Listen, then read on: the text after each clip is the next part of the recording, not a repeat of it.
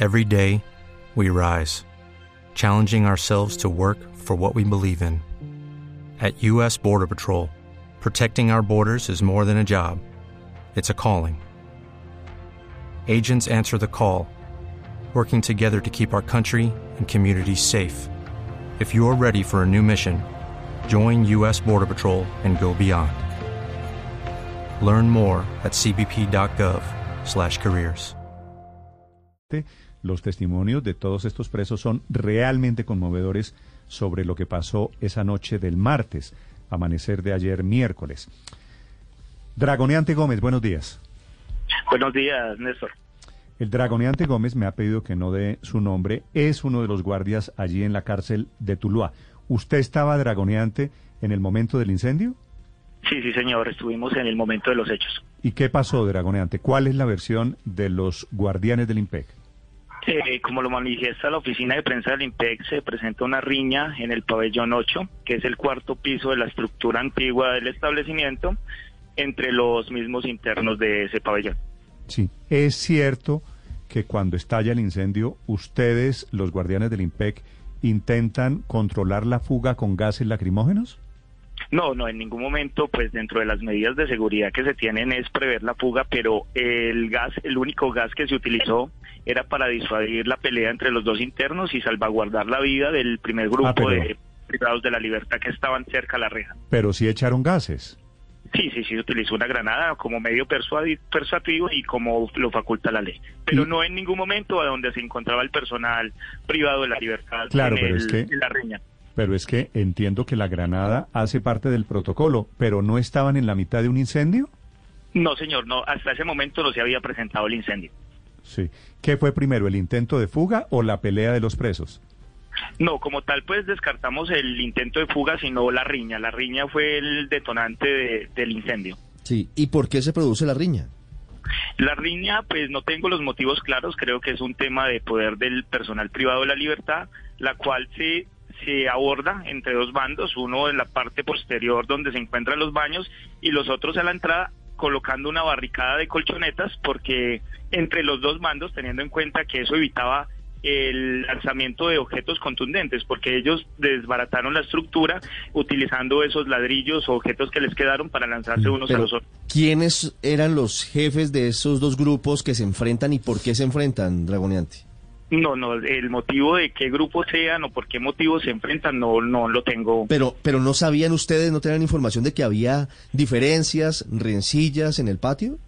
No, no, no, hasta el momento las informaciones no nos permitían evidenciar que se podría presentar una eventualidad. Ya pues si tuviéramos la información hubiéramos tomado medidas anteriores para evitar este tipo de hechos. Sí, Dragoneante Gómez, usted dice que se hizo, que hicieron los internos una barricada con colchonetas, que es cuando empiezan ellos a quemar estas colchonetas. ¿Por qué se demoran tanto? ¿Por qué solamente hay un eh, dragoneante del IMPEC atendiendo la riña, atendiendo la situación que es el incendio que termina con la muerte de 51 personas?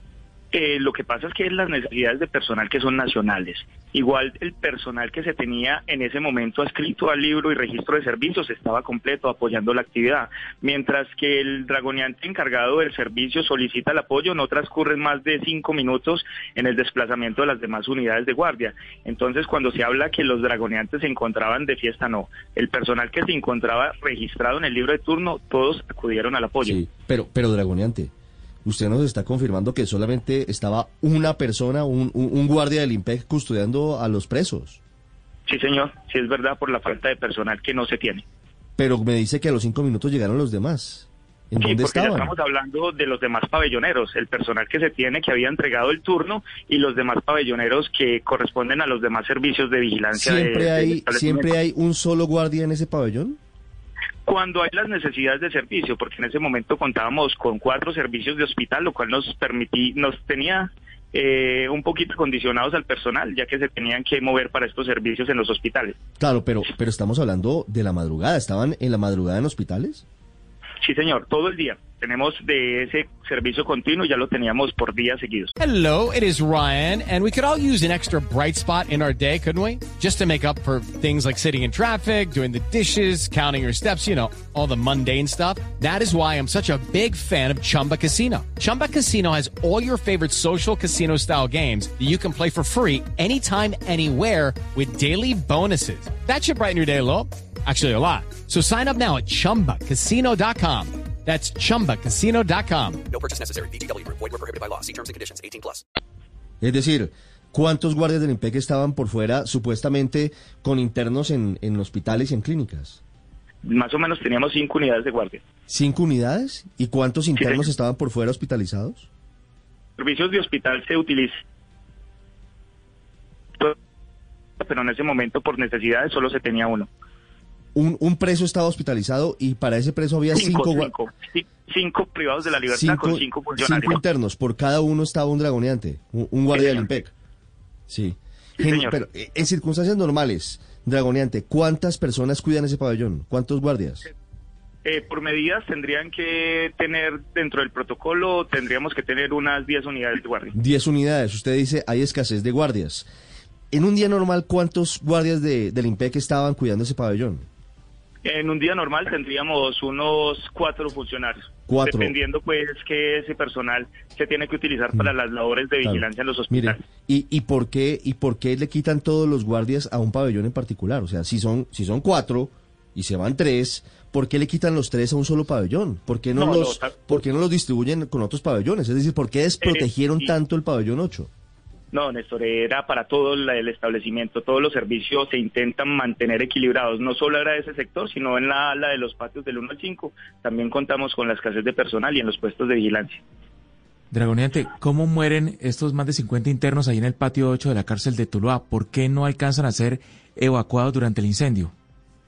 Eh, cuando se procede a, a entrar a la riña, eh, vemos que el- se hace la barrera, cuando llegamos ya hasta la barrera de colchonetas, donde los internos de la parte posterior eh, empiezan a tirar objetos contundentes contra la guardia y contra el personal que se encontraba resguardado. Procedimos a utilizar el gas lacrimógeno para evacuar el primer personal, no, no disparando la granada hacia donde están las demás personas, sino para disuadir y podemos evacuar esas 26 PPLs que se encontraban en la riña. Posteriormente, en ese momento ingresamos a hacer el registro y control del personal que se encontraba al lado de los baños. En ese momento, el personal de PPL se enciende las colchonetas que tenían la barricada, que eso fue en cuestión de segundos que se incendió. Fue un incendio de grandes magnitudes. Sí, pero, pero no había forma de evacuarlos, de facilitar la el ingreso de los bomberos oportunamente para que ellos pudieran salir antes de, de perecer ahí asfixiados y quemados. Lo que pasa en eso es que la barrera de la obstrucción es en la mitad de- del patio, hacia el lado de los baños. Teniendo en cuenta que eso es una estructura muy antigua, pues no cuenta con salidas de emergencia, no cuenta con, eh, con agua para poder hacer ese procedimiento, entonces quedaron en la mitad sin poder salir. A lo cual la Guardia inmediatamente activa el protocolo de seguridad, llamados a los cuerpos de socorro y todo el material disponible que se tenían extintores para poder hacer el tipo de procedimiento y apagar el incendio. Dragoneante, pero ¿cuál? Usted dice se demoran, que solo había un guardián del IMPEC custodiando cerca de 108 personas que eran las que estaban presas allí. Habla de cinco minutos para que llegue el refuerzo. ¿Cuál es el protocolo en casos de incendio? ¿Cómo deben ustedes funcionar? Digo, porque, porque estamos hablando, usted dice una barricada y esto termina en un saldo de 51 personas muertas. 52. Lo que pasa es que al momento de estar la barricada no hay incendio. Entonces, desde el momento es el procedimiento de seguridad. Cuando inmediatamente se da el incendio, se toma la primera medida de emergencia que son el- utilizar los extintores y el llamado del comandante de guardia a los organismos de socorro para que se active el plan de emergencia con los bomberos. ¿Y no está contemplada la posibilidad de que se abran algunas puertas para que los internos se vayan a otros patios? O sea, Eh, eh, no, ¿priorizan, ¿priorizan que no se escapen a la vida de los internos? No, para nada. Nosotros, la misionalidad de nosotros es la vida, solamente que la estructura no tiene sino una puerta de ingreso. Y no, no previeron. No, o sea, esto es, esta es la violación de todos los protocolos. Dragoneante, si a usted lo llaman, como lo, lo va a llamar una comisión que investiga, Procuraduría, Fiscalía, el IMPEC, y le van a decir, oiga, Dragoneante, ¿cuál fue el error que se cometió? De los muchos que usted está mencionando, ¿cuál es el peor? El peor yo creo que es el tema de infraestructura. porque en el tema de personal, el cuerpo de custodia y vigilancia y el personal de auxiliares hicieron una labor titánica, porque siempre en las cuatro horas que más o menos duró la, el, el, el, movimiento estuvieron acordes, estuvieron siempre prestos a dar su vida, que se hizo un rescate del solo personal de guardia de unos 86 privados de la libertad.